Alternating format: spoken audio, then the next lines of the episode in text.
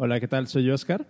Antes de comenzar con el episodio, unos cuantos comentarios. Tenemos como invitado a Norberto Ortigosa, Hipox, que nos viene a, a, platicar o a tener una discusión más bien sobre las implicaciones de que macOS como sistema operativo vaya a transicionar, supuestamente, a una arquitectura ARM, a una arquitectura de procesadores ARM. El, plan original era que Norberto también nos ayudara a platicar o nos, hablara más bien de, las máquinas virtuales de, Elixir y de Java. Pero la discusión de las arquitecturas de procesadores se puso tan interesante que desafortunadamente tuvimos que patear ese tema para un próximo episodio. Pero está súper bien porque nos da un pretexto muy bueno para volver a invitar a Norberto, que este episodio me gustó muchísimo cómo quedó. Sin embargo, sí hablamos un poquito de Elixir en el Aftershow. El After Show lo pueden encontrar a través de Patreon. se pueden ir a patreon.com diagonal el podcast dev. El enlace está en los show notes. Pero para que no se queden más así como, o, más bien para dejarlos con la duda y se animen a escuchar el After Show, les voy a dejar un pequeño clip aquí de, cómo inició esa conversación. En el After Show le hicimos una pregunta a, a Norberto, que ahorita van a escuchar. Los invito a quedarse en el After Show. Recuerden, está en patreon.com diagonal el podcast dev y ahí encuentran un episodio del podcast dev extra a la semana. Eh, escuchamos este clip y después comenzamos con el episodio. Gracias. Ya, ya, sé, ya sé con qué puedo triggerearte, Norbert. ok, ok. Tuvimos, tuvimos una discusión en el podcast hace relativamente, bueno, hace, hace algún tiempo, sobre si Elixir, y, y, no es con Snark, era una ah, pregunta sí bueno, eh. sobre si Elixir se puede considerar em, como un lenguaje de programación como tal o es syntax sugar nada más. Ok, ok, ok, ok. No, por supuesto que es un lenguaje, claro. Sí. Claro. O sea, claro, por supuesto. A ver, hubo una pausa ahí interesante y me gustaría explorar esa, esa sinapsis que hubo ahí, güey.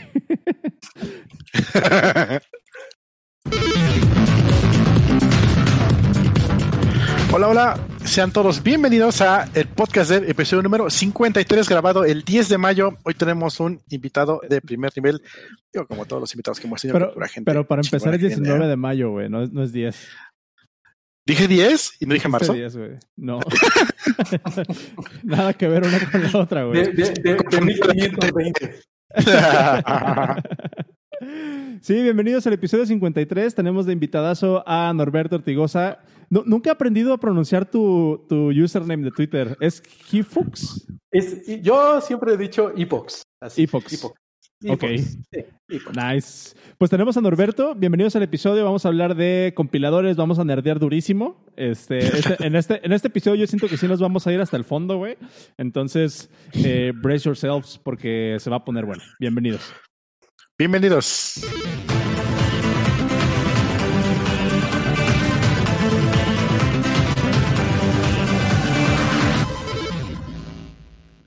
Listo. Bien. Oye, Norbert, eh, muchísimo gusto de tenerte como invitado, ¿vale? Em, ya ya hemos coincidido un par de veces por ahí, eh, pero para la banda que no te conoce, por favor, preséntate. Dinos dónde te podemos eh, encontrar en Twitter, cuál es tu background, mete tu gol de una vez antes de empezar porque siento que se nos ve el tiempo súper rápido, güey. ok, bueno, eh, bueno, en Twitter me pueden eh, ubicar en arroba hipox, que es H-I-P-H-O-O-X. y, y, realmente casi en cualquier lado me pueden encontrar con ese, este, con ese username. Entonces, pueden ubicar ahí. Si me quieren mandar este eh, algún correo o lo que sea, también lo pueden, eh, bueno, pueden hacerlo como norberto arroba eh, bunsan.io, es B de bueno, U N S A N punto y latina O. Ahí también por si quieren ahí mandarme ahí. Y, y pues bueno, sobre mí, híjole, pues tengo eh, ahorita yo, al día de hoy, ahorita estoy, estaba platicando que justamente estoy eh, dando clases nuevamente en la UNAM después de varios años. Eh, llevo ya dos años dando la clase de compiladores y además también la, el seminario que, de laboratorio de iOS ahí en la, en la UNAM, en CEU. aparte tengo mi, empresa que es justamente Bunsan, que nos dedicamos a cosas justamente de desarrollo en, en Elixir y todas otras cosas también ahí especiales. Eh, llevo ya en esto, ah, bueno, desde que aprendí a programar, ya aprendí ya un poquito ya más eh, grande, como 18 años más o menos, o sea, cuando justamente entré a la, a la, a la universidad, no, no, no, no tuve la suerte de haber aprendido antes. Em, y ya profesionalmente trabajando, o sea, trabajando, pues llevo ya unos 25 años, ya este, desarrollando, haciendo sistemas, peleándome con ellos. Eh, cosas que me gustan, me gusta mucho la parte de lenguajes, de hecho, eh, por eso empecé a, dar clases compiladores. Me gusta mucho la parte de lenguajes de programación en general. Eh, otro tema de interés mucho fue de sistemas distribuidos.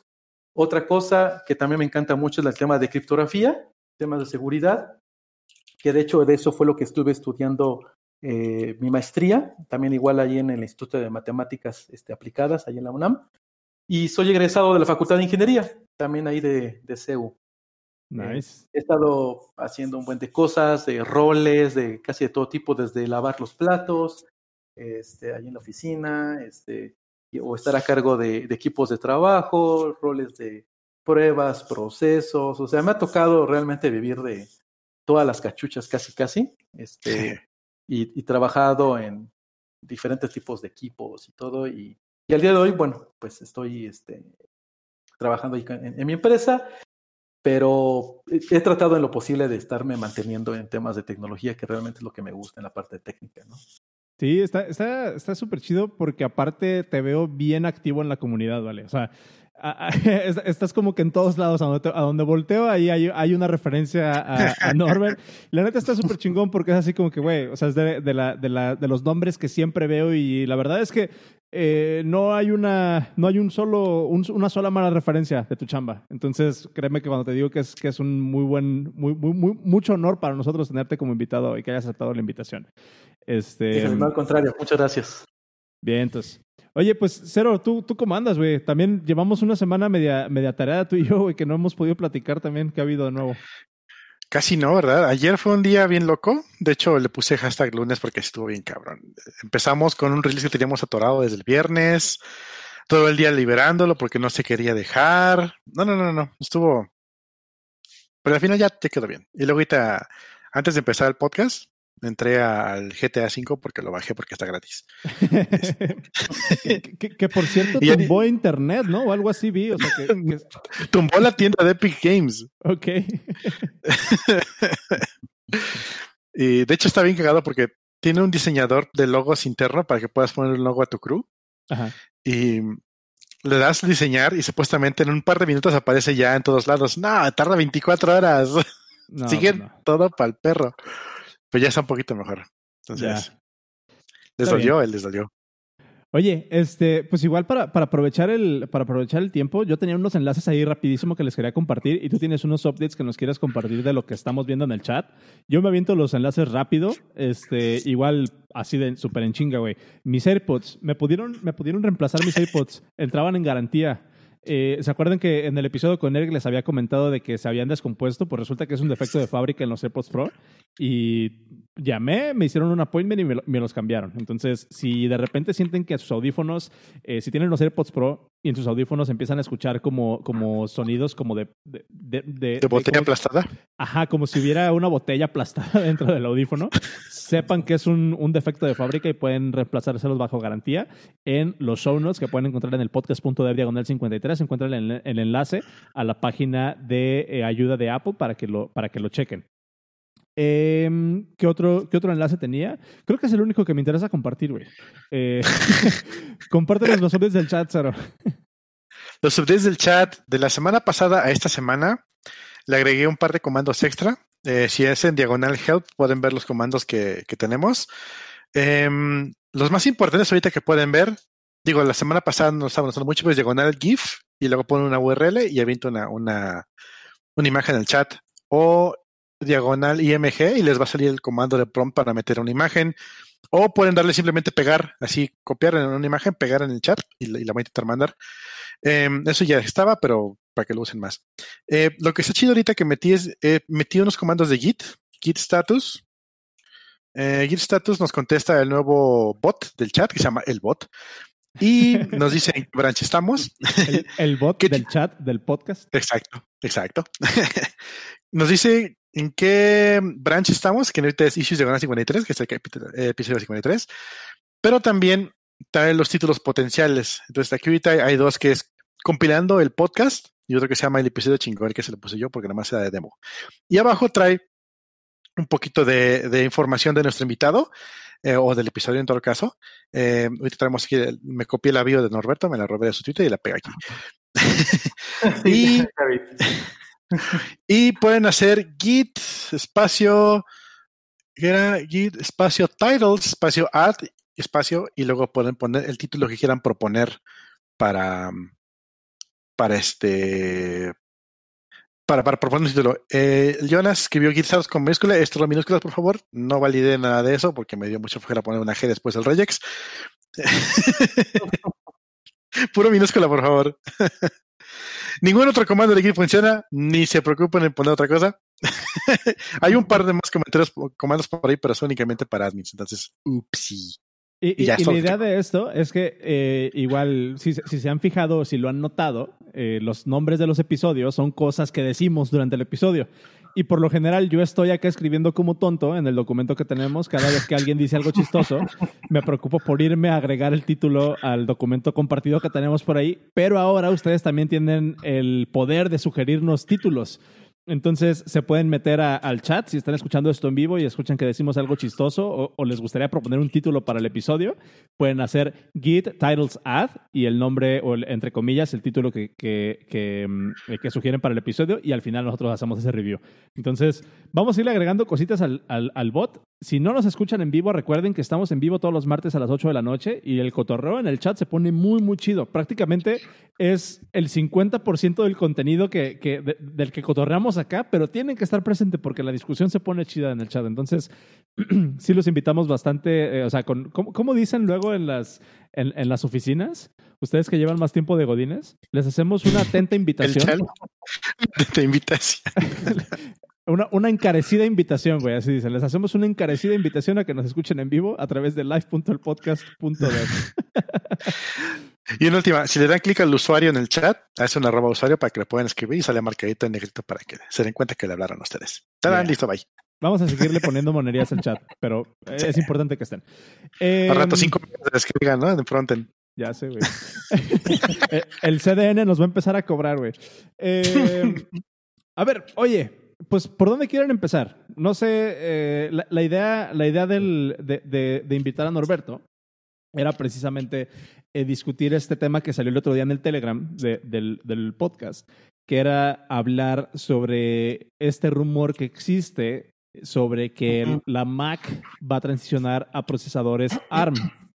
Entonces, hay, un, hay una serie como de implicaciones que tiene eso, hay una serie de, mm, hay una serie, pues no sé, como de, de, cosas que se tienen que considerar para saber si eso es viable o no, qué significa para los desarrolladores, si en realidad es relevante, puesto que ahora todo está hecho en Electron de todos modos, o sea, no, no, importa, o eh, si esto tiene otras implicaciones que a lo mejor no estamos considerando. Pero también, Norberto, tienes muchísima experiencia en, en toda esta cuestión de Elixir, de máquinas virtuales, de lenguajes, como estábamos hablando antes de entrar al aire. Entonces, más bien, tú, tú dinos, Norbert, en, en todo este esquema, ¿por dónde le quieres tirar? ¿Por dónde empezamos? Híjole, pues no, pues si quieren podemos platicar un poquito sobre, sobre el tema justamente de lo de Intel, y, eh, ARM y, y, las Macs, si quieren, y, y, ya después ya nos podemos explayar con el otro tema. Lo dejamos ahí como de, como de cierre. Órale, hecho. Sí, sí, sí. Entonces, sí, sí, sí, ahorita, históricamente, para, o sea, para las personas que, que, no tienen como que todo el contexto, si ustedes están usando una Mac, eh, esa Mac tiene un procesador Intel. Si ustedes tienen un iPhone eh, o un iPad o un iPod, no, creo que el iPod todavía no, no, no tuvo los procesadores de, de Apple, ¿verdad? Creo que todavía no tenían esa, esos procesadores internos. Sí, no, tenían uno, tenían uno especial. Creo que de hecho era de la, de hecho incluso era creo que de la empresa que compraron después Apple. No estoy muy seguro de eso, pero creo que sí. Ok. El procesador que tenían ellos de PA Semiconductor, me Ajá. parece. Ajá, creo que sí, sí, sí, sí, me suena. Em, la, la, la, diferencia, la gran diferencia acá es de que en tu iPhone y en tu iPad tienes un procesador de una arquitectura ARM y en, el, en tu, o, ARM, ¿no? Y en tu computadora, en tu Mac, en tu iMac, en tu Mac Pro, en tu MacBook Air, en cualquier Mac, tienes un procesador Intel de la, de, de la arquitectura x86 histórica, o sea, famosamente, cuando lanzaron el iPhone, lo que dijo Steve Jobs en, el 2007 cuando presentaron el iPhone es que estaban usando una versión modificada o que habían logrado modificar macOS para que pudiera correr en procesadores ARM. Así fue como lo vendieron. No explicaron cuál era la implicación de eso, por ejemplo, a nivel de user space, a nivel del sistema operativo. No explicaron nada de eso, nada más que habían logrado hacer un slim down del sistema operativo para que pudiera correr un dispositivo y pudiera interpretar touch. A partir de ahí, en estos, ¿qué serán? ¿13 años? ¿Sí? ¿13 años? ¿Sí? ¿Dónde estamos, Norbert? O sea, ¿cuál, cuál es el estatus, el, el, State of the Union de procesadores? Bueno, bueno, de hecho, ahí me gustaría comentar una cosa del tema del, del sistema operativo. La, la, realidad es que eh, desde que salió el iPhone, la primera versión, eh, bueno, para empezar, no es la primera vez que Apple eh, y, y, macOS en especial ha, ha, tenido que tener soportar diferentes procesadores, ¿no? Es algo que es algo que de hecho desde Next eh, ha existido la capacidad de poder, eh, tanto el sistema operativo como tal, como los binarios que, se pueden generar, puedan estar corriendo en diferentes arquitecturas de procesadores. Entonces, realmente esa parte, la parte técnica en ese sentido no es, no es nada nuevo, ¿no? Incluso estamos hablando desde, desde los mismos orígenes de Nexa ya a finales de los 80s, principios de los 90s, cuando eso ya era perfectamente factible de hacer. Y lo llegaron a hacer varias veces, de diferentes maneras, eh, Next y luego posteriormente Apple. Eh, ha, habido hasta ahora, según yo, si, si, recuerdo bien, por lo menos tres transiciones. Primero de los chips de Motorola a los chips PowerPC y después de PowerPC a Intel. Así es, así es. Y, de, y, y, ya de Intel, este, ahorita pues ya, bueno, desde, desde que sale oficialmente el, también el iPhone, eh, para estar corriendo en, en ARM. ¿no? Eh, y, la versión, de hecho, del sistema operativo, o sea, que eso, que, eso fue lo que causó mucho interés en mucha gente, es de que el sistema operativo en realidad no, a, diferencia de, por ejemplo, como Microsoft, que cuando sacó Windows eh, para sistemas embebidos y todo esto, era realmente, de hecho, incluso era otro sistema operativo, no era realmente Windows. ¿Cómo se llamaba? ¿Windows RT o algo así era? El, la eh, versión no, para... no, no, no, era, no, era mucho antes, no, mucho antes de ese. No, que era este. Ahorita no me acuerdo bien exactamente el nombre, pero es mucho antes de, de, RT. Mucho antes. O sea, eh, porque fue cuando salieron las, de hecho, los, los de los primeros, bueno, de esa primera oleada de teléfonos inteligentes y, teníamos ahí este Windows, o sea, Windows, o sea, antes de Windows Phone. Como era Windows Mobile, creo. Bueno. Windows Mobile, ajá. Eh, exacto, ajá. Y era otra versión. En el caso de macOS, eh, la, lo, más interesante es que realmente es exactamente el mismo kernel, es la misma, la misma arquitectura, no es una versión recortada. Eh, lo, que, lo que pasó es que corre y, funciona en la arquitectura de ARM y lo que cambiaron más bien es la parte del UI, ¿no? o sea, la parte, toda la parte realmente del UI, pero en realidad toda la parte principal del sistema operativo es la misma. Que, que fue uno, es, a lo que le atribuyen mucho el, éxito también del iPhone, que era todo el expertise que tenías ya desarrollando aplicaciones contra el runtime de Objective-C, lo podías aplicar inmediatamente en el runtime de, de, iOS. O en ese momento que se llamaba iPhone OS, ni siquiera iOS. Y ni siquiera se llamaba sistema operativo, era firmware el que le ponías al iPhone. lo flasheabas. Lo flasheabas, exacto. Sí, sí, pues de hecho, de hecho realmente traía absolutamente todas, todas las, todo, todo lo de las bibliotecas y los frameworks, por ejemplo, de Foundation, eh, todo lo que tenía que ver con, con, con la parte de, del ciclo de vida de una aplicación. O sea, todo en realidad era, era lo mismo. Lo que cambiaba, lo que cambió realmente eh, de forma radical, bueno, no radical, pero en cierta parte es la interfaz gráfica, ¿no? Porque incluso, incluso hasta el modelo de, de cómo, de, cómo programabas, pues es exactamente el mismo, porque son las mismas bibliotecas y frameworks en realidad, ¿no? Eh, entonces, por ese lado, digamos, es, eh, eso, Apple, Apple en general tiene muchísima experiencia de poder hacer ese tipo de transiciones, ¿no? Es muy, muy bueno haciendo eso, ¿no? Y eso, digamos, como del lado del software, ¿no? Del lado del hardware, eh, pues Ahorita hace, hace, rato comentaban, bueno, ¿cuáles son las, cuáles son, digamos, como las directrices o las razones de por qué Apple podría interesarle hacer esto? Y, y yo como las veo es que una es la parte técnica, una es parte eh, que es la quizás la menos importante, porque yo, yo, yo les diría, Apple la tiene resuelta, la verdad. O sea, yo creo que esa parte, la parte técnica, yo creo que esa no, no es algo que preocupe a Apple.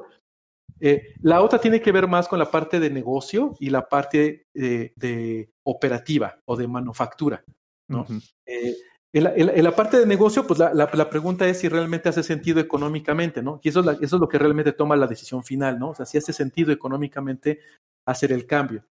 Eh, y ahí, por ejemplo, yo me remontaría a un comentario que hizo Tim Cook el año pasado, donde eh, comentaba que la razón de la caída del 5% de la venta de Max, ¿no? Durante, creo que sí, no me acuerdo, creo que realmente, no me acuerdo si fue nada más por ese cuarto o en general del resultado anual, eh, había sido, se debía justamente a que Intel no le había podido no lo dijo así directamente, pero todos sabemos que así era. Así sí, porque no, van a decir nombres, o sea, no van a, no van a acusarlos públicamente de, Ajá, exacto. Entonces, pero todos sabemos que pues, se refieren a Intel, de que por culpa de Intel de no sacar realmente nuevos procesadores con las necesidades específicas para, sobre todo, sobre todo para, para las laptops, ¿no? Para todo lo que es cómputo móvil, pues no habían cumplido y entonces eso había provocado un retraso en muchas cosas, ¿no? Entonces, y que eso les había impactado de, para poder alcanzar la meta desde el punto de vista financiero, ¿no? Eh, y, no es la primera vez que hacen comentarios de ese tipo, ¿no? Donde mencionan o que, justamente un problema, el problema de, que Intel no, no vaya al mismo, no puede ir al mismo ritmo de, ellos eh, como consecuencia de eso. Entonces, yo creo que por ahí sí hay un incentivo. Yo creo que sí hay un cierto incentivo eh, para Apple de poder de, tener interés en, realmente poder hacer eso, ¿no? Y, eh, también ahí, para, para, dar un poco de contexto, o sea, Intel también históricamente ha tenido un ciclo de desarrollo de sus procesadores donde hacen el TikTok, ¿no? Que, que se le conoce, es como, como el, TikTok de los procesadores. Sí, güey.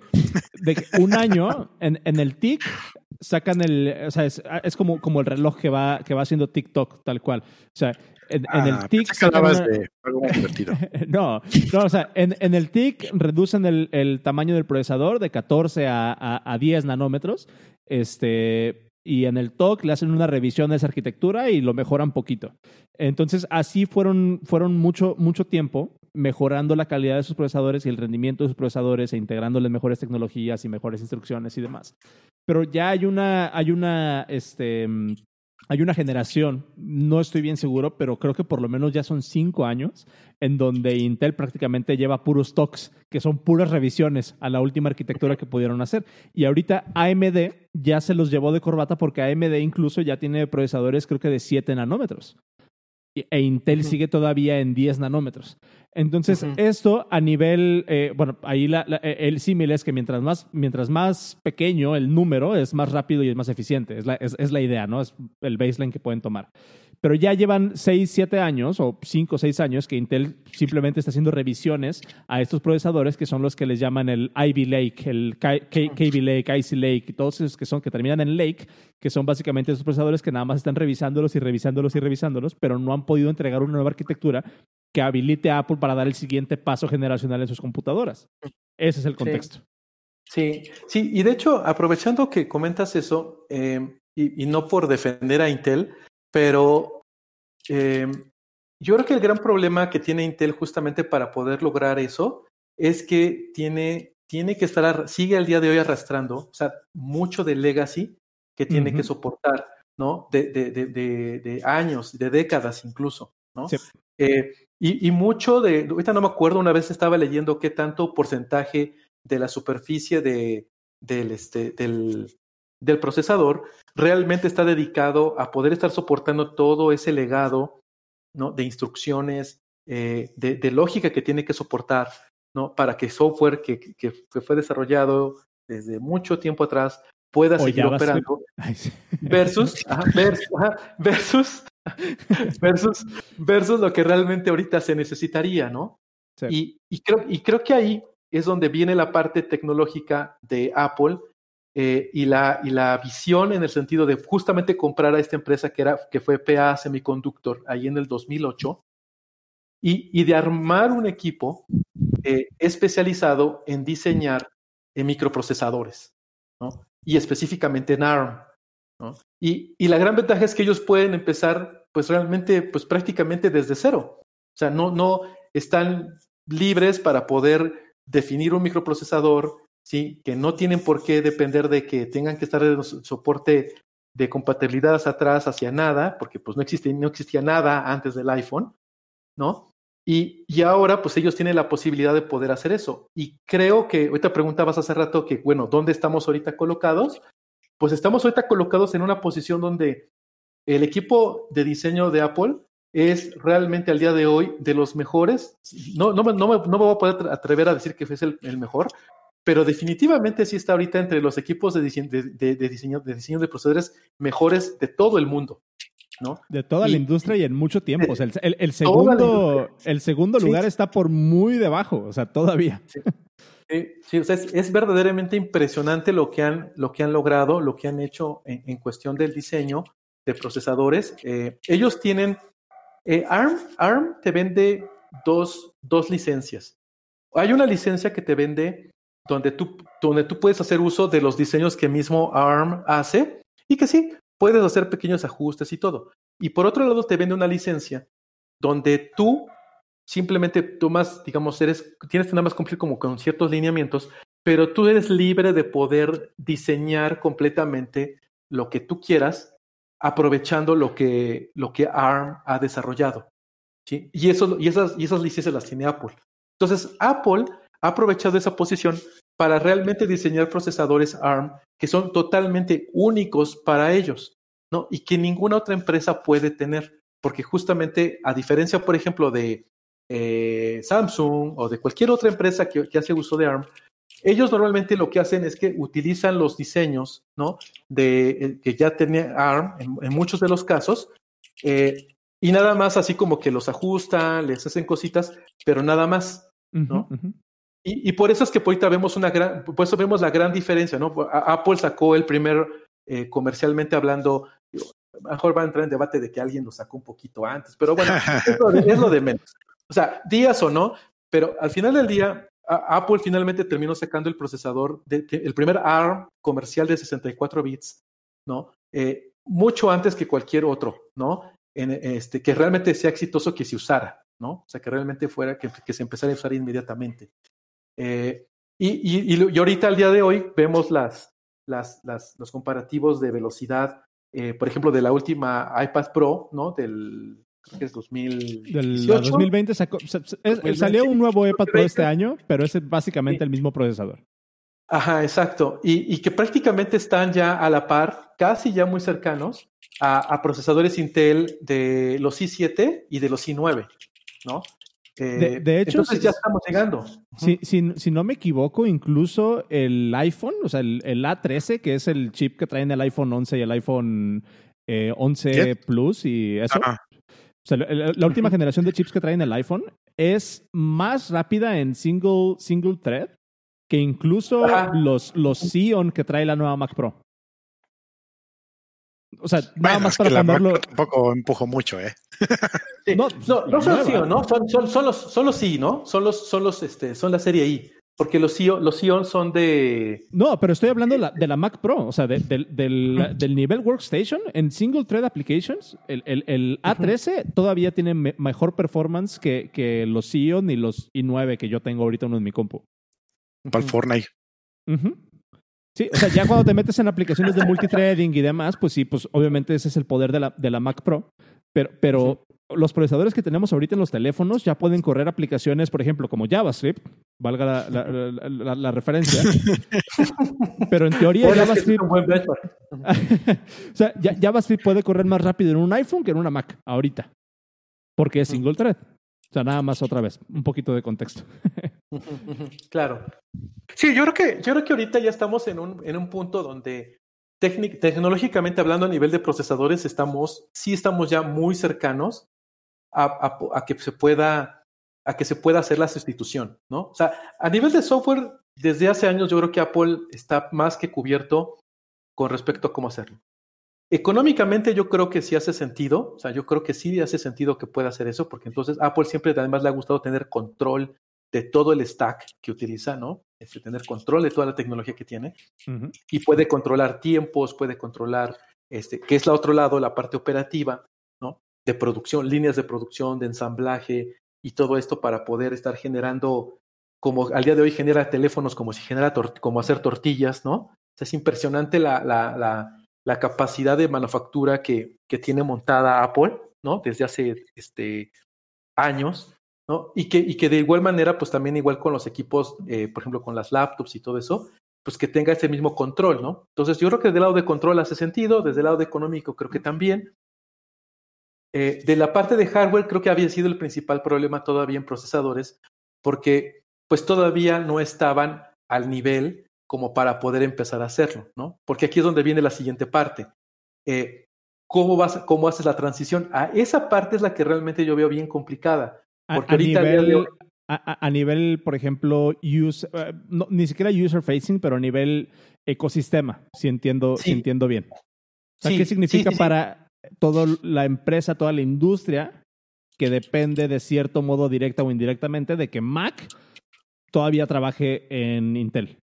por ejemplo. Sí, sí, sí, porque tienes, o sea, tienes que, o sea, por un lado tienes todo el tema de, de todo ese tema de manufactura, donde, pues no lo vemos, pero es una red súper compleja de interacción entre proveedores, eh, eh, cómo, este, cómo poder transportar materiales, cómo pasar todo eso a las líneas de ensamblaje en diferentes partes que tiene Apple, principalmente China. Pero también va un tema de cómo haces el rollout hacia los usuarios. ¿Sí? O sea, si por ejemplo Apple dijera ahorita, así nada más de la noche a la mañana, ¿sabes qué? Eh, voy a reemplazar, eh, ya es un hecho que reemplazo todo lo que tengo de, Intel por, por ARM.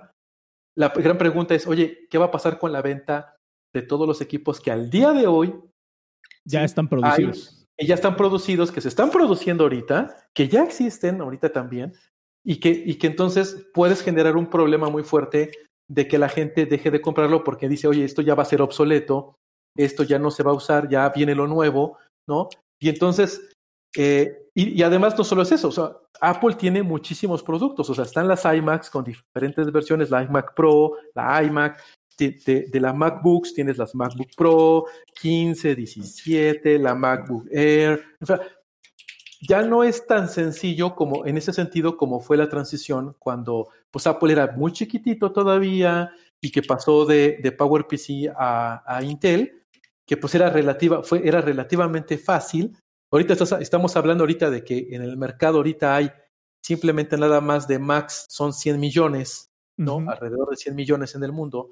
Eh, eh, híjole, o sea, se complica, o sea, ya no está tan fácil, ya no está tan simple el tema de logística y el tema de producción, ¿no? Y el tema ahí de cómo haces el rollout para que por un lado no tenga el impacto que puedas tú esperar desde el punto de vista financiero, eh, cómo puedes hacer la transición, porque si la haces parcial, entonces vas a tener equipos que van a tener ARM, otros equipos que van a tener Intel, y aunque tú tienes el software para poder estar haciendo compilación de lo que antes se llamaba este, binarios gordos, ¿no? Fat binaries desde Next. Que ahora que todos los slices para todas las arquitecturas posibles. Ajá, a que ahora le llaman, este, lo que le llaman ahora este, binarios universales, ¿no? Eh, de todas maneras es un, es, un, es un problema pues también para el equipo, para la gente que está desarrollando, ¿no? O sea, de que tiene que estar haciendo todo ese trabajo. E, esa parte es la que yo, o sea, creo que es compleja, la más compleja, una vez que ya se logró o una vez que ya se logre este tema de que a nivel de procesadores eh, Apple ya esté a la par de, de, este, de Intel eh, para todo lo, para, para, al menos para toda la gama de, de, equipos que son portátiles, ¿no? O sea, yo creo que ahorita ya estamos llegando a ese punto, no habíamos llegado, ya estamos llegando, entonces yo creo que ahorita ya, ahora el siguiente paso es ese, ¿no? Ahora, ¿cómo le vas a hacer para el tema de logística, ¿no? Y eso estaría chido como, como ver si lo podemos resolver ahorita en el podcast y les pasamos el dato a, Apple, si alguien nos está escuchando. Em, porque vamos a, vamos a platicar sobre eso a nivel desarrollo, a nivel, a nivel, a nivel software. Eh, porque, como tú dices, o sea, es una particularidad de, de, hablar de arquitecturas y de hablar de, de, procesadores y demás es que, pues, la única forma, o sea, no, no, hay un software update que te pueda cambiar la arquitectura de tu compu, así como lo hicieron, por ejemplo, cambiando el file system. Cambiar el file system de, HFS, eh, de, HFS Plus a, a, APFS, o sea, sí fue un software upgrade, que fue un cambio muy, muy radical y tiene implicaciones también interesantes, pero no tan abajo como a nivel de cambio de una arquitectura de procesador. Desafortunadamente, una nueva versión de macOS no te puede hacer que tu procesador ahora sea ARM o cualquier otra arquitectura.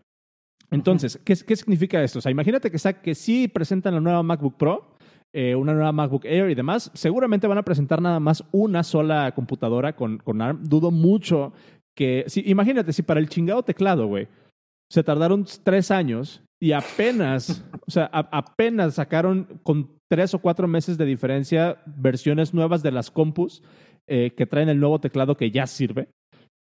Con el procesador es un proceso todavía mucho más complejo. Entonces, yo siento que el escenario va a ser así. Van a sacar, a lo mejor, todavía no me decido si es la computadora de menor impacto, como puede ser, por ejemplo, eh, la más cara, eh, una MacBook Pro de 16 pulgadas, que es la que en volumen vende mucho menos que, por ejemplo, la MacBook Air. Entonces, a lo mejor se pueden ir por allá y decir, esta computadora que se vende menos, que tiene menor volumen, que va a impactar a menos personas y que la gente que la compra por lo general sabe a lo que se está metiendo y puede entender que, que, que, es un cambio de arquitectura. Y, y, y, si te vas, por ejemplo, y la cambias en la MacBook Air, que es que la computadora que traen para arriba y para abajo todos, puede que, expongas un poco más eh, esa fragilidad innecesaria de, del cambio de arquitectura porque se van a romper cosas, ¿no? Entonces, va, a salir una, va a salir una de estas dos computadoras primero. La que salga en ese momento que salga esa computadora, macOS a nivel sistema operativo va a tener que soportar dos arquitecturas. Allí ya estamos hablando de que van a introducir deuda técnica que van a tener que soportar por lo menos 10 años. ¿No? Hace poco, los, ah, en la última versión de macOS, en la 10.15, me parece, o 10.14, no sé en cuál estamos ahorita. Estamos en la 10.15. En la primera versión de 10.15 quitaron soporte para Carbon. Y para las personas que no, que no saben, Carbon era esta tecnología que, que Apple introdujo cuando hicieron la transición de PowerPC a Intel para que aquellas aplicaciones que estaban hechas para PowerPC pudieran seguir corriendo en Intel, pero Carbon básicamente era una capa de abstracción en la que simulaba que estuvieras interactuando con, con eh, o estuvieras interactuando todavía con el runtime de PowerPC y hacían una traducción al vuelo para que pudiera interactuar con las instrucciones de Intel. Entonces, esta transición por default va a meter un, un, montón de deuda técnica a nivel sistema operativo. Afortunadamente, nosotros como usuarios no nos tenemos que preocupar por eso. Pero, ¿qué pasa si estamos hablando, por ejemplo, de estas empresas grandísimas como Adobe? Eh, estamos hablando de estas empresas grandísimas, eh, no sé, díganme nombres de empresas grandes. Facebook. No, pues Microsoft. pues Microsoft. Exactamente. O sea, ¿qué, qué, es lo, qué, qué significa esta, esta, este cambio? O sea, ¿cómo, ¿cómo nos va a impactar o cómo tú crees que nos va a impactar a nosotros a nivel desarrollo? A lo mejor va a ser un muy buen argumento para aquellas personas que están mame y mame con que nos movamos a Electron. Em, o que empecemos a utilizar JavaScript para todo como una capa de abstracción, pero entonces, ¿para qué estamos haciendo esa transición? O sea, a nivel, a nivel técnico. Sí. Mira, yo, yo ahí veo dos cosas. Mira, una, em, hay una, así como por un lado, eh, del lado que ahorita les comentaba del tema de que ya hay una, ya, ya no es el mismo Apple en tamaño y que eso está metiendo una gran complejidad desde el punto de vista logístico y operativo, ¿no? De manufactura. Eh, la gran diferencia que yo veo en esa transición con respecto a la de Carbon es que en Carbon, igual también para quienes nos están escuchando, fue la transición del sistema operativo de, de, System 9, ¿sí? que era una cosa completamente diferente en cuestión también o sea, o sea, veníamos arrastrando todo eso. O sea, no solamente era un tema del puro procesador, sino que también veníamos arrastrando todo un tema de los aplicativos que estaban hechos antes de lo que, antes de que lo que se conoce como macOS, ¿no? O sea, nuestro, nuestro core en Unix, con la interfaz gráfica como estaba. O sea, eh, o sea, Carbon sirvió para esa transición que también fue muy grande con respecto no solamente al procesador, sino también a la interfaz gráfica. ¿Sí? O sea, iba, o sea esas, esas dos cosas venían, venían, estuvieron involucradas, ¿sí? Entonces, la parte más compleja fue esa, porque, o sea, donde más impactó realmente para empresas como, como Adobe, como Microsoft, etcétera, ¿no? Y para los que incluso llegaron a usar, por ejemplo, Office, ¿no? En la Mac, las primeras versiones, pues se veía horrible, porque final, al final del día, la, la, interfaz y la UI pues sigue siendo de, de System 9 y por muchos años siguió así, ¿no? Por muchos años. Y eso fue lo que realmente llevó, híjole, o sea, creo que casi hasta una década para que finalmente pudieran hacer la migración. Aquí no va a ser, yo no veo que sea tan complejo porque al final del día la interfaz gráfica, las, las APIs que estás mandando llamar hacia el sistema operativo son las mismas, van a ser las mismas. ¿sí? Lo que, lo que implica de realmente de fondo es recompilar contra el nuevo procesador. O sea, tienes, tienes, tienes tu base de código y a menos que estés usando algo muy, muy, muy raro, muy especial, eh, en teoría debería ser fácil el poder hacer la recompilación de tu proyecto que tengas ahorita hecho ya. Si lo tienes, por ejemplo, hecho en Objective-C, ¿sí? Sobre todo, eh, que, o, en C y C++, ¿no? Puedas recompilar eh, todas esas suites. La verdad es que debería de ser un proceso mucho más sencillo que cuando pasó de PowerPC a Intel, ¿no? Y, de, y, además, como les comentaba, de, de System 9 a Mac, ¿no? O sea, porque realmente fueron esos dos grandes brincos, ¿no? Los que, los que se juntaron en ese momento. Entonces, ahorita realmente nada más es el puro procesador. Entonces, yo creo que no hay tanto problema eh, desde ese punto de vista, ¿no? Oye, que si es una, que si es más trabajo extra eh, el tener que estar recompilando para otra arquitectura de procesador, sí, no, o sea, tampoco estoy diciendo de que, de que sea algo menospreciable.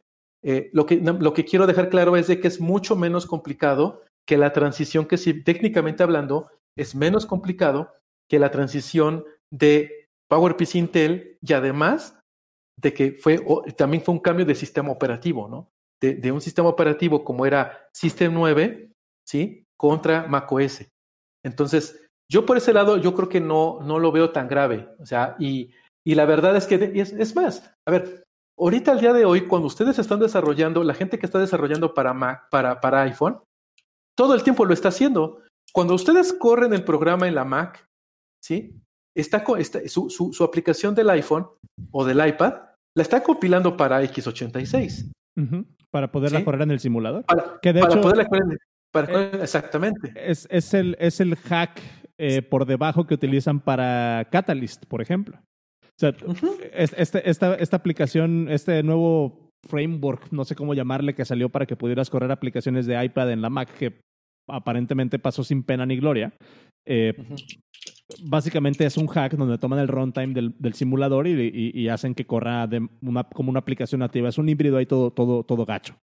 Ahí la crítica va más por el lado de, de, que la UI de las aplicaciones obviamente no están hechas para correr en, en, en una Mac, ¿no? O sea, hay, hay, como una capa de abstracción ahí, ahí toda rara, pero sí es bien cierto, o sea, que, que, es un hack que ya ahorita estamos utilizando, o sea, compilas tu aplicación originalmente pensada para, para arquitectura de, de ARM, ARM, ARM 7, y simplemente como pues tienes que correrla en un simulador para poderla, para poderla probar antes de, de, mandarla a tu dispositivo, pues simplemente agarras ese runtime y lo pones acá. O sea, en teoría ya lo estamos haciendo.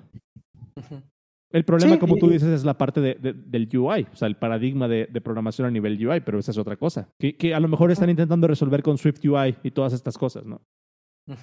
Sí, sí, sí, o sea, yo creo que, yo creo que el, el tema a nivel de, del procesador y de, la recompilación, yo, yo sí no alcanzo a ver ahorita algo tan grave que, que pueda eh, ser un impedimento para que eso se pueda hacer, la verdad. No, no un eh, impedimento. Ah, perdón, o sea, yo, yo, no lo vería como, como un impedimento, pero si, si, me toca a mí abogar por el lado como de, de la banda que desarrolla software, sí puedo ver el argumento de, obviamente, el, o sea, no, están haciendo el cambio, o, no, no, sería un cambio nomás for, for the sake of making a change. O sea, no es de agrapa, ¿no?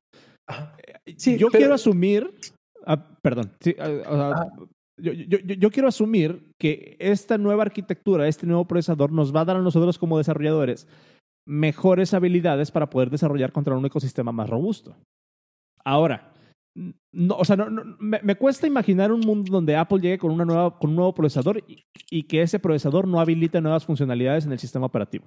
Eso es lo que a mí me cuesta. Ahora, ¿qué va a pasar con esta, con, con, con esta generación o con esta forma de pensar de It's Just Good Enough. Si funciona con lo que tenemos y lo único que tenemos que hacer es recompilarlo, pues vamos a hacerlo, vamos a cargar con ese, con ese legacy code porque va a seguir funcionando. Sin embargo, yo siento que sí vamos a llegar a un punto en donde se empieza a notar una diferencia muy grande entre las aplicaciones que están hechas em, para, para este, nueva, este nuevo paradigma de procesador, que obviamente son puras conjeturas porque no sé qué implica tener ese, ese procesador o si van a habilitar nuevas funcionalidades o demás. Pero sí, sí me cuesta mucho trabajo, eh, o, no, más bien no me cuesta trabajo pensar en estos project managers que van a ver el cambio de arquitectura, tenemos que recompilar, sí, necesitamos hacer algo más para que funcione lo mínimo, no. Y, a mí lo que, lo que no me gusta va a ser esta generación de aplicaciones que se van a quedar como rezagadas porque no se pueden dar el tiempo de repensar su aplicación para esta nueva arquitectura. Que no es queja, esto pasa en todos lados, ¿eh? O sea, esto pasa en, en, todas las industrias y en todos lados. Pero si de por sí, o sea, mi, mi pensamiento es, si de por sí ya estamos hasta cierto punto en un, en un debate en aplicaciones para desktop, eh, bien interesante, entre que incluso ya tenemos manufacturas de procesadores como Intel, que, que, tienen que sacar, tienen que modificar la arquitectura del procesador a nivel hardware para agregar instrucciones para que, para que JavaScript corra más rápido porque quieren hacer que, que JavaScript corra en todos lados. O sea, de, repente siento como que las prioridades no están bien puestas ahí, ¿sabes? Y, y sí me preocupa por el futuro de la plataforma. O sea, no sé. O sea, ese es como, como, como mi rant en ese sentido. No sé qué opinas. Yo, yo no veo ningún problema en ese sentido, porque, eh, a ver, yo creo que, a ver, Lala, y, y, ahora me voy a pasar, me voy a empezar a pasar entonces del lado de la plática de compiladores. A, ver, a ver, a ver, a ver, el trabajo, a ver, la responsabilidad principal de que realmente un programa que, que tú haces, o sea, a ver, pongamos el ejemplo concreto, a ver, tomemos por ejemplo eh, Office, ¿no? Eh, y, y, que, y, partiendo del hecho, del supuesto de que, de que Office está hecho en C, C++, Objective-C, ¿no? Eh, esa, es, la, que es la base de código contra la cual este, está hecha la suite, ¿no?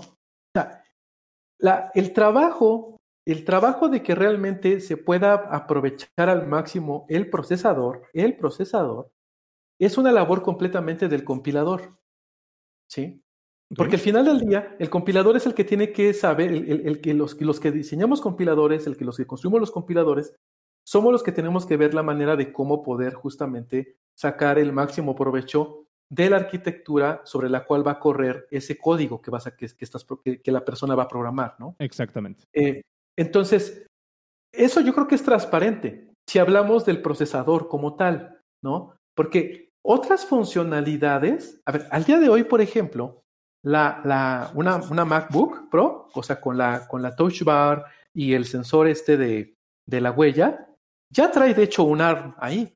O sea, es, es, El es el T1, ¿no? Y creo que es el T2, ¿no? El eh, T2, ajá. Que, que, ya son, ya son, esos son procesadores ARM, ¿sí? Y que están controlando toda esa parte. ¿no? De hecho, el, el, cónclave donde está, donde está justamente todo el tema de seguridad, de donde se está guardando toda esa información, todo eso está ahí, ¿no? Es como parte de eso. Entonces. Es una mini computadora dentro de la computadora. Todas, ajá, o sea, todas esas partes de por sí ya están, ya están separadas, ya están en otros, en otros eh, integrados. Entonces, estamos hablando de que simplemente es tomar el procesador de Intel, quitarlo y poner, poner uno hecho por Apple, ¿no? Entonces, el compilador como tal es el que tiene que hacerse cargo de todo ese trabajo, digamos, sucio, ¿sí? de poder realmente de que si tú tienes tu código, ¿sí? Y que está y que lo compila para de forma óptima para x86, pues lo tiene que también igual de, de igual manera poder optimizar correctamente para que pueda correr correr en ARM, ¿no? Y específicamente en la eh, con el set de instrucciones, ¿no? Con el ISA que te, que te exponga que te exponga ese procesador, ¿no? Y Apple además tiene la gran ventaja de que tiene todo eso. Él es el que hace el procesador, él es el que tiene el equipo de, de, que hace el compilador, ¿sí? O sea, entonces, tiene el equipo que hace el lenguaje, o sea, tiene todo. Sí, pero, eso, también...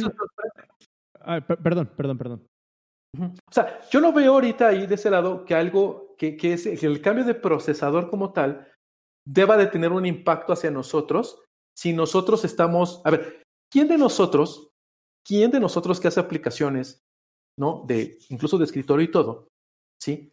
Se preocupa por estar haciendo cosas específicas para el procesador, ¿sí? O sea, solamente los escasos donde tú estás haciendo código ensamblador por temas de optimización, digo que eso sí me lo puedo imaginar en algunos casos, justamente como Photoshop, etcétera, que puede tener cosas hechas, hechas en ensamblador, ¿sí?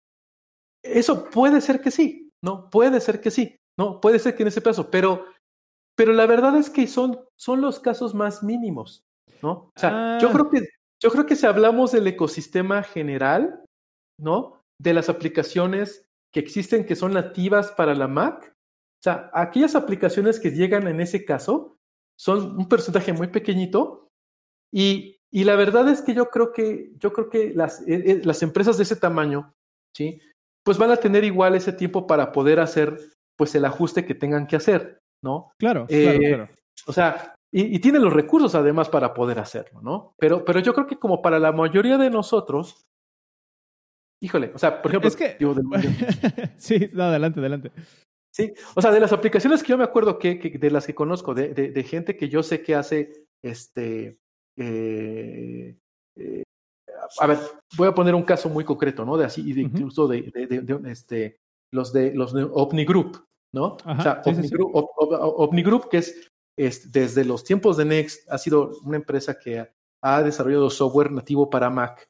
Que, acaban de celebrar 30 años, creo, hace, un, hace unos meses. Sí, pues es impresionante. O sea, esa empresa se ha podido lograr mantener de una manera u otra a pesar de todo esto. Eh, y, y, y, y, ellos, o sea, todo su, su, código y todo eso, o sea, lo tienen hecho en C, o sea, cosas en C, cosas en C y cosas, y, la gran mayoría en Objective-C. Entonces, y, esos son de las, de las empresas que han hecho, o sea, que tienen una suite súper compleja, de una base de códigos enorme, ¿no? De, un chorro de experiencia haciendo aplicaciones para la Mac específicamente, y bueno, y ahora también hacen para iOS y para el iPad. Este, y que, y que yo no veo que ellos, por ejemplo, vayan a tener ningún problema. O sea, ellos yo estoy seguro que en un ratito van a poder recompilar todo y que corre perfectamente en, en ARM, ¿no? Exactamente, y ese es mi argumento, pero por ejemplo, qué bueno que agarraste a OVNI como, como tu referencia, porque OVNI es de las pocas empresas que hacen aplicaciones nativas y que, y que tú usas una aplicación de OVNI y se siente como una aplicación de Mac. Pero el argumento ahorita, o sea, eh, a lo que yo me estoy refiriendo es, por ejemplo, Adobe. Tú abres una aplicación de Adobe y, y Adobe usa su propio framework de UI. Para, o sea, porque ellos, compilan su propio framework de UI y, o sea, y si te fijas, tú abres Adobe, en, o sea, tú abres Photoshop en, en, la Mac, en Windows, es exactamente la misma ventana con los mismos colores, el mismo funcionamiento de todo, porque compila, ellos hacen su framework de UI, ellos, ellos no están utilizando AppKit ni UIKit para hacer eso. O sea, ellos tienen su propio desmadre. Eh, eh, obviamente, por ejemplo, las personas, y ese es, ese es exactamente mi argumento y, y, de alguna manera siento que me estás dando la razón, eh, todas las personas que, estamos a favor de compilar y de trabajar en aplicaciones nativas, no vamos a tener ningún problema, pero tú y yo sabemos que ese no es el mercado actual. Ahorita yo tengo tres aplicaciones abiertas, una es Safari, otra es Notion y una es este, Audio Hijack de otra empresa que hace aplicaciones galardonadas para la Mac, que es Rogue Amoeba. Pero de las tres aplicaciones que tengo corriendo ahorita, una es nativa. Bueno, obviamente el, Safari también es nativa, pero bueno, vamos a ponerle que el contenido que estoy viendo no es nativo, pero o sea, una aplicación es nativa de esas tres. Cómo, hemos visto esta, transición de que estamos favoreciendo, o la industria ha, estado eh, favoreciendo mucho más, crear una sola cosa y correrla en todos lados, que igual ya se nos fue el tiempo, pero era como que la otra parte de la plática, las máquinas virtuales. Tú haces tu aplicación en el Elixir, en Java, en todo, y mientras tengas el runtime, o sea, te, vale madre esa capa de abstracción. Te vale madre en qué procesador estás corriendo, porque eso ya es parte, eso es problema de otra persona, eso es problema de otra dependencia que tienes ahí. Este, Entonces, o sea, siento que hay, un disconnect entre lo que sí estoy completamente de acuerdo contigo, que las aplicaciones eh, que estén hechas eh, nativamente desde un inicio no van a tener ningún problema, ni se van a enterar. Van a bajar la nueva versión de Xcode, van a correr y sin pedos. Completamente de acuerdo, pero esa no es la industria y eso es a mí lo que me preocupa. ¿Cuánto, cuánto potencial se va a desperdiciar por, por, por esto? Pero, pero incluso en esos escenarios que ahorita que comentas, digo, estoy tratando de pensar, o sea, por ejemplo, si tienes tu aplicación en Electron, ¿no? Eh, pues al final del día, o sea, lo que logra que hace que corra tu aplicación de Electron, pues está hecho en código nativo. Y, y eso, y eso pues simplemente lo vas a poder compilar, eh, lo, lo, lo, vas a recompilar contra ARM, ¿no? Y, y, pues vas a poder seguir utilizando tu, tu, este, tu aplicación que está hecha en, este, en Electron, ¿no? Mm. O sea, porque, un, porque finalmente... En Mm, pues no, yo creo que no. O sea, porque, porque justamente, justa, a ver, mira, yo lo veo, a ver, de las máquinas virtuales que, a ver, o sea, por ejemplo, en el caso de la B8, ¿no? Si hablamos de la B8, si hablamos de, de Elixir, de, de, la, de la BIM, si hablamos de la JVM, si hablamos del CLR en el caso de .NET, todas ellas las puedes compilar sin ningún, todas ellas, de hecho, se han podido compilar y corren en, ARM al día de hoy, todas las cuatro. Entonces, la verdad es que yo no veo ahí en ese sentido ninguna, ninguna diferencia, ¿no? Porque finalmente están corriendo en ARM, porque todas esas cosas corren ahorita, este, bueno, en el caso de, de Erlang y Elixir también que este, están, esa corren, este, por ejemplo, en las, estas, eh, ay, se me fue el nombre de, este, de nuestras, eh, de estas tarjetitas chiquitas, ah, se me fue. Bueno, no importa. Pero está corriendo en ARM. ¿De las eh, Raspberry Pi, a lo mejor? por, ejemplo, las, por ejemplo, las Raspberry, pero hay otras, hay otras que son incluso más chiquititas todavía, ¿no? Que incluso bootea directamente sin sistema operativo, ¿no? Eh, y directamente contra, contra, contra una arquitectura ARM, ¿no? Tienes el CLR que también, pues ahorita corre ya en, en, en ARM, ¿no? Tienes la JVM que también corre en ARM, ¿no? Y tienes la V8 que también corre en ARM. Entonces, todas esas que, que, que, que son lo que podrías sospechar que podría ser lo más complicado, porque es lo que realmente es de más bajo nivel, que, que, que tiene que estar súper optimizado y todo eso, al día de hoy ya corren en ARM. ¿no? Entonces, la verdad es que por eso es que yo no veo ningún problema por ese lado. Oye, que quisiéramos muchos de nosotros, yo me incluyo, ver más software nativo. Pues sí, yo, a, mí me, a, mí me, encantaría, ¿no? Porque para mí el problema más de, de, las aplicaciones que no son nativas, ¿no? Y que utilizan Electron y eso, es que la verdad es, es de verdad terrible la cantidad de, de, de, recursos que consumen, ¿no? Y específicamente hablando de memoria, ¿no? Uh -huh. eh, digo, pero eso ya es, otro, ya es, otra historia, es otro sí, problema, ¿no? Es otra discusión pero, de otras dos horas, güey. pero, ajá, pero, pero viéndolo desde el punto de vista de que, oye, a ver, Apple, ¿cuál sería el impacto de que Apple pudiera cambiar sus máquinas, sus Macs, a procesador ARM, yo creo que desde el punto de vista de nosotros, creo que el impacto es mínimo. Yo no, yo no veo ningún. Y, y debería. Y ¿no? debería ser mínimo. Sí. Es más, incluso, realmente el problema de fondo más veo es en el caso de, gente, de, de las empresas que ni siquiera quieran recompilar, ¿no? Que puede ser el caso. Y yo creo que es ahí donde viene la parte de los procesadores, donde mi, mi sospecha sería, o sea, bueno, mi, conociendo un poquito a Apple, yo quizás pensaría que Apple no solamente quiere tener ahorita, no, no, se, está esperando, ¿sí? O se esperaría, no solamente tener un procesador que logre la misma, el mismo performance que un Intel. Yo creo que más bien lo que Apple, para poder hacer incluso una transición más más rápida y más simple para todos es que pueda crear un procesador ARM que, a pesar de que tenga que emular x86, la aplicación, la aplicación del mismo performance.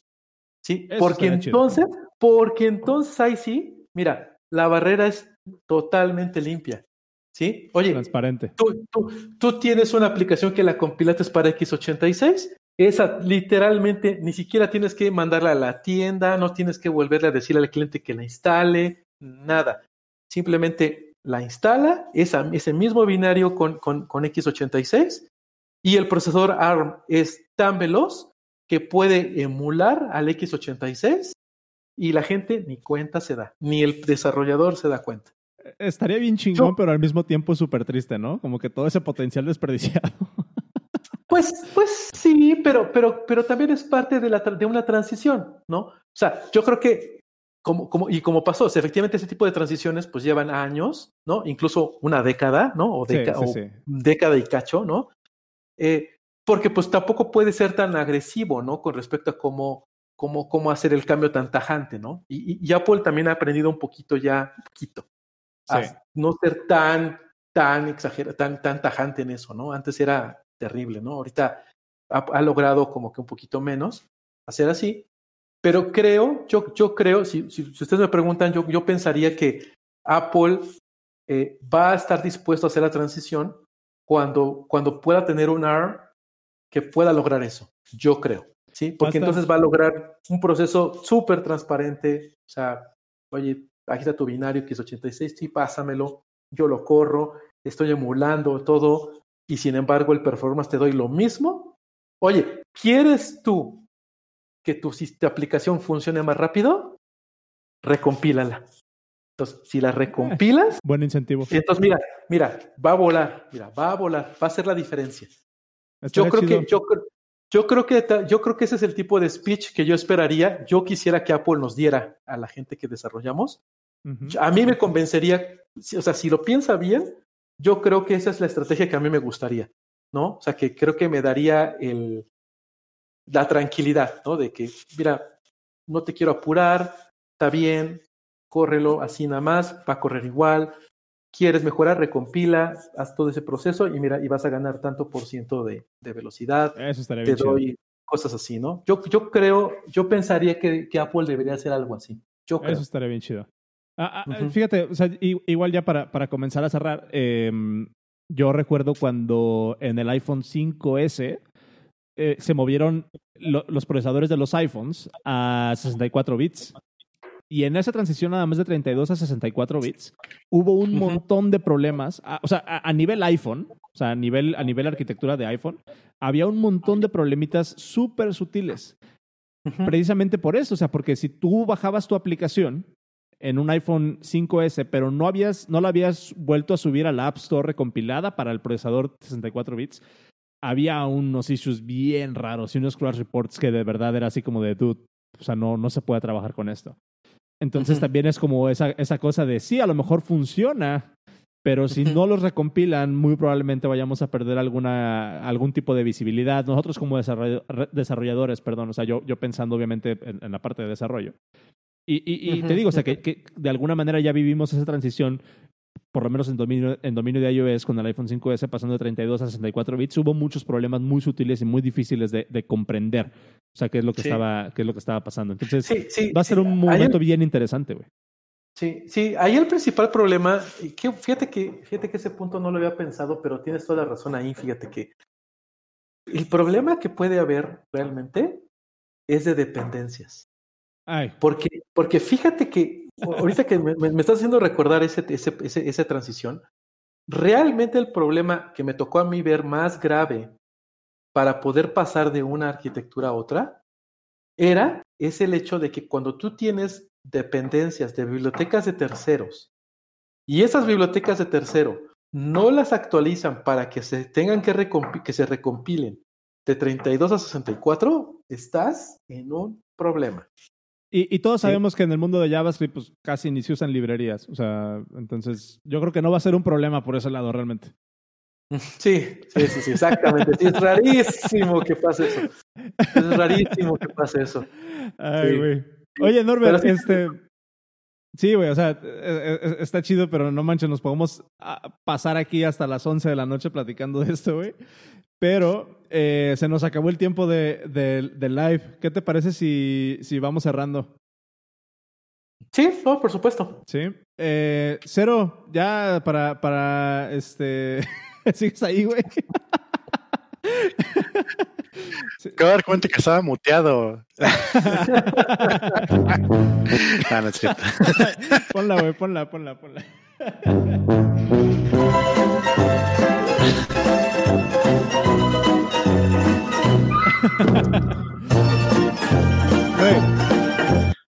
Oye, este, a ver, Cero, algo que nos quieras compartir, güey.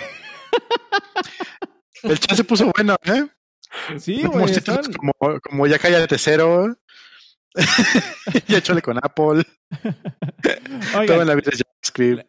Les avisamos, les avisamos desde un inicio que íbamos a estar hablando de Apple exclusivamente, entonces no se vale que vengan a decir que, que chole con Apple. Este, no, pero yo en serio, güey, algo, algo, algo que, compartir para cerrar. No, no, no, de este lado, de hecho, te mandé por chat, que obviamente no he visto porque ni siquiera tiene dos palomitas, que la conversación de hoy se puso bien, bien loca. O sea, entre, entre tú y Norberto están bien, bien, bien rotos, así como decimos en, en, en la jerga gamer. Están bien rotos en sus, en sus, en sus, este tema, entonces está muy chido y la verdad es que no tiene nada que aportar, así que calladito, escuchando y aquí en el chat aquí echando la guasa con los demás. Este, estaba muteado. no, no estaba muteado. Bueno, sí me muteé, pero para no, para no hacer ruido, porque estaba tragando crankies.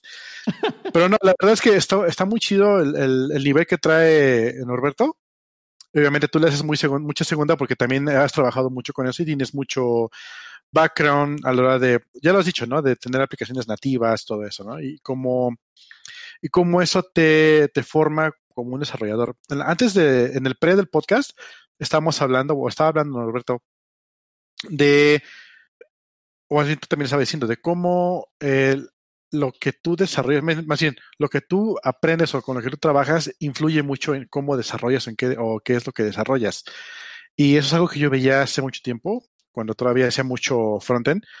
Era, si trabajas con un IDE en Linux, así que hablamos hace unos 15 años, bueno, no tanto, unos 10 años, donde tenías, you know, cosas así muy cuadradas, no, no, no muy estéticos, y lo que desarrollabas en frontend era igual de cuadrado. Y luego venía un diseñador, un desarrollador que tenía una, una Mac, todo más slick, todo más aquí bonito, y te dabas cuenta que sus diseños eran mucho más estéticos. Sin querer se te iba pegando algún, algún tipo de esti estilo de diseño, una cosa así. Y eso, y el mismo símil hicieron ustedes al inicio, de, de, de cómo desarrollas incluso un, un compilador, un, sí dije compilador, ya ni siquiera dejé seguir hablando. Este, también implica mucho, bueno, este, influye mucho el ambiente en el que desarrollas, la forma en que desarrollas o, generas un compilador, eh, la forma en que esperas que eh, responda y maneje para que tengas ese, ese seamless interface, ¿sí sabes a que me refiero? Que, que, que todo se, se sienta nativo en su lugar y que no se sienta como que está puesto encima como electrón. esa, esa, palabra es bien interesante, eso de que se sienta. ¿Cómo describes eso, güey? O sea, está, está cabrón, pero entendemos, o sea, de qué se trata. nice. Es lo que traía, no traía nada. Seguimos en el chat. Bien, oye Norbert, pues, pues igual ya para, para pasarnos al after show, no sé si tengas chance de quedarte al after show unos 20 minutitos más. Eh, sí, sí. Pero recuérdanos dónde, dónde te encontramos y eh, para que la gente te siga y si hay algún evento por ahí que, que quieras promocionar, el micrófono es tuyo. Adelante. Ok, gracias. Pues mira, eh, bueno, estoy en, en, en, en, Twitter, me pueden buscar ahí como en arroba iPox, H-I-P-H-O-O-X. Ahí para, es la forma más rápida que me pueden contactar. Y de hecho, en la empresa este, eh, que tengo, que se llama Punsan, eh, estamos ahorita organizando justamente cada, cada semana, ¿sí? cada jueves, eh, una, un, un, evento, una plática de tecnología que también igual eh, es de diferentes tipos de cosas. Hemos hablado de bases de datos, de bases de datos este, orientadas a, grafos, se ha hablado de sistemas distribuidos, se ha hablado de cosas, o sea, de temas que nos igual así para estar nerdeando, que nos gustan de tecnología y todo ese, coach, ese show, entonces, pues los invito, este, ya sea las, las publicamos, yo, yo, lo, yo lo publico, creo que, bueno, ustedes también creo que ya lo, lo, lo anunciaron, ¿no? Uh -huh. Le, dieron un retweet ahí a, a, la invitación, entonces, bueno, pues los invito a, a, que quien guste pueda estar participando, pueda este, estar ahí en las, en las pláticas que damos, que son, este, creo que son bastante interesantes. Entonces, pues está la, está, está la invitación para que este, puedan también asistir. Los invito también cada, cada mes al meetup de Elixir, y ya, ya no platicamos de, ya no platicamos de Elixir, pero igual también dentro de ya el, cada fin de mes tenemos ahí una charla de, de, de tenemos el meetup de Elixir y, es, y, y, también estamos organizando ahí de repente algunos eh, eventos, otro tipo de eventos, conferencias. Entonces, igual si están pendientes para, si están interesados para hablar de más de máquinas virtuales y esas cosas. Entonces, Esa es la invitación. Y, todos estos enlaces a, todo esto los pueden encontrar en los show notes, otra vez el podcast.dev, diagonal 53, o si abren la aplicación de sus podcasts, ahí viene todos estos links para que le puedan dar clic. También este jueves es el Masterfest. También nos invitamos a que entren eso, se pone muy chido, también va a estar en línea. Estaremos publicando también los horarios. No choca con el evento de Bonsan, así que pueden entrar los dos. Ah, viernes y jueves. Bien, entonces, este, oye, pues Norbert, eh, nos quedamos pendiente con la plática de Elixir y de máquinas virtuales, pero es un, yo creo que es un buen pretexto para tenerte pronto de vuelta. ¿Qué dices? No, yo, yo encantado, seguro. Y ahí hay un buen cosas que hablar de ahí sobre, ese tema muy en particular. Tenemos una persona que, que, cada vez que Oscar abría la boca por más de un minuto decían, ya dejen que regrese Epox. Entonces, creo que sí, que regrese Epox. Hashtag que regrese Epox. Bien. Bueno, gente, pues eh, nos, quedamos en el after show. Recuerden que tenemos un after show que es un episodio separado del podcast que pueden encontrar en el Patreon, patreon.com diagonal podcast. Ahorita se queda Norbert con nosotros a platicar un ratito. Eh, probablemente hablemos de algo de Elixir, no sé, pero ahí ya podemos decir nombres y platicar sin, eh, sin temor a represalias. Nos pueden apoyar desde 3, dólares al mes, o desde un dólar, perdón, pero con 3 dólares al mes les llega un episodio extra. les queremos más. Eh, con, con 3 dólares al mes les, llega un episodio extra del podcast de Eva la semana. Si les gusta lo que hacemos, es una muy buena forma de apoyarnos. Si no, con darnos un retweet en arroba guion bajo el podcast o recomendarle a sus amigos, a su círculo de programadores, de gente que les gusta todo esto, recomendándoles el podcast también nos ayudan bastante. Se pueden suscribir en iTunes, en Spotify, en iHeartRadio, en TuneIn, en Overcast, en lo que sea que usen. Se pueden suscribir. Y eh, pues nada, yo soy arroba suanros. Cero es arroba. Di tú tu username, güey, porque ya para que hables, cabrón. En Twitter como arroba cero arroba suanros, arroba guion bajo el podcast. Estamos en Patreon, en patreon.com diagonal el podcast. Em, recuerden escucharnos todos los martes a las 8. Estamos en vivo, horario de, eh, horario de Ciudad de México, por live.delpodcast.dev, pero no se preocupen si no llegan en vivo. Esto es un podcast y la puerta más chida está grabada. Entonces, este, de hecho, ya le pone más, más amor Swan Rosa al, al post-prod. Y recuerden, eh, nuestro patrocinador Open Radios, que nos le queda el bando de ancha para salir los martes y podernos ver en vivo aquí. Muchas gracias también Open Open Radios. Open Radios. Libera tus oídos. Que ya me dijeron que se dice Open Radios o Open Radios este, indiferentemente. Indiferentemente, exactamente. Em, Oigan, también me di cuenta en, el Patreon sí habla cero, ¿eh? By the way. me di cuenta que también Bonsan este, le dio arroba a nuestra cuenta en Facebook, la cual tenemos total y completamente abandonada. Pero por seguirnos allá. Estamos apartando el nombre, ¿eh? nomás. ¿eh?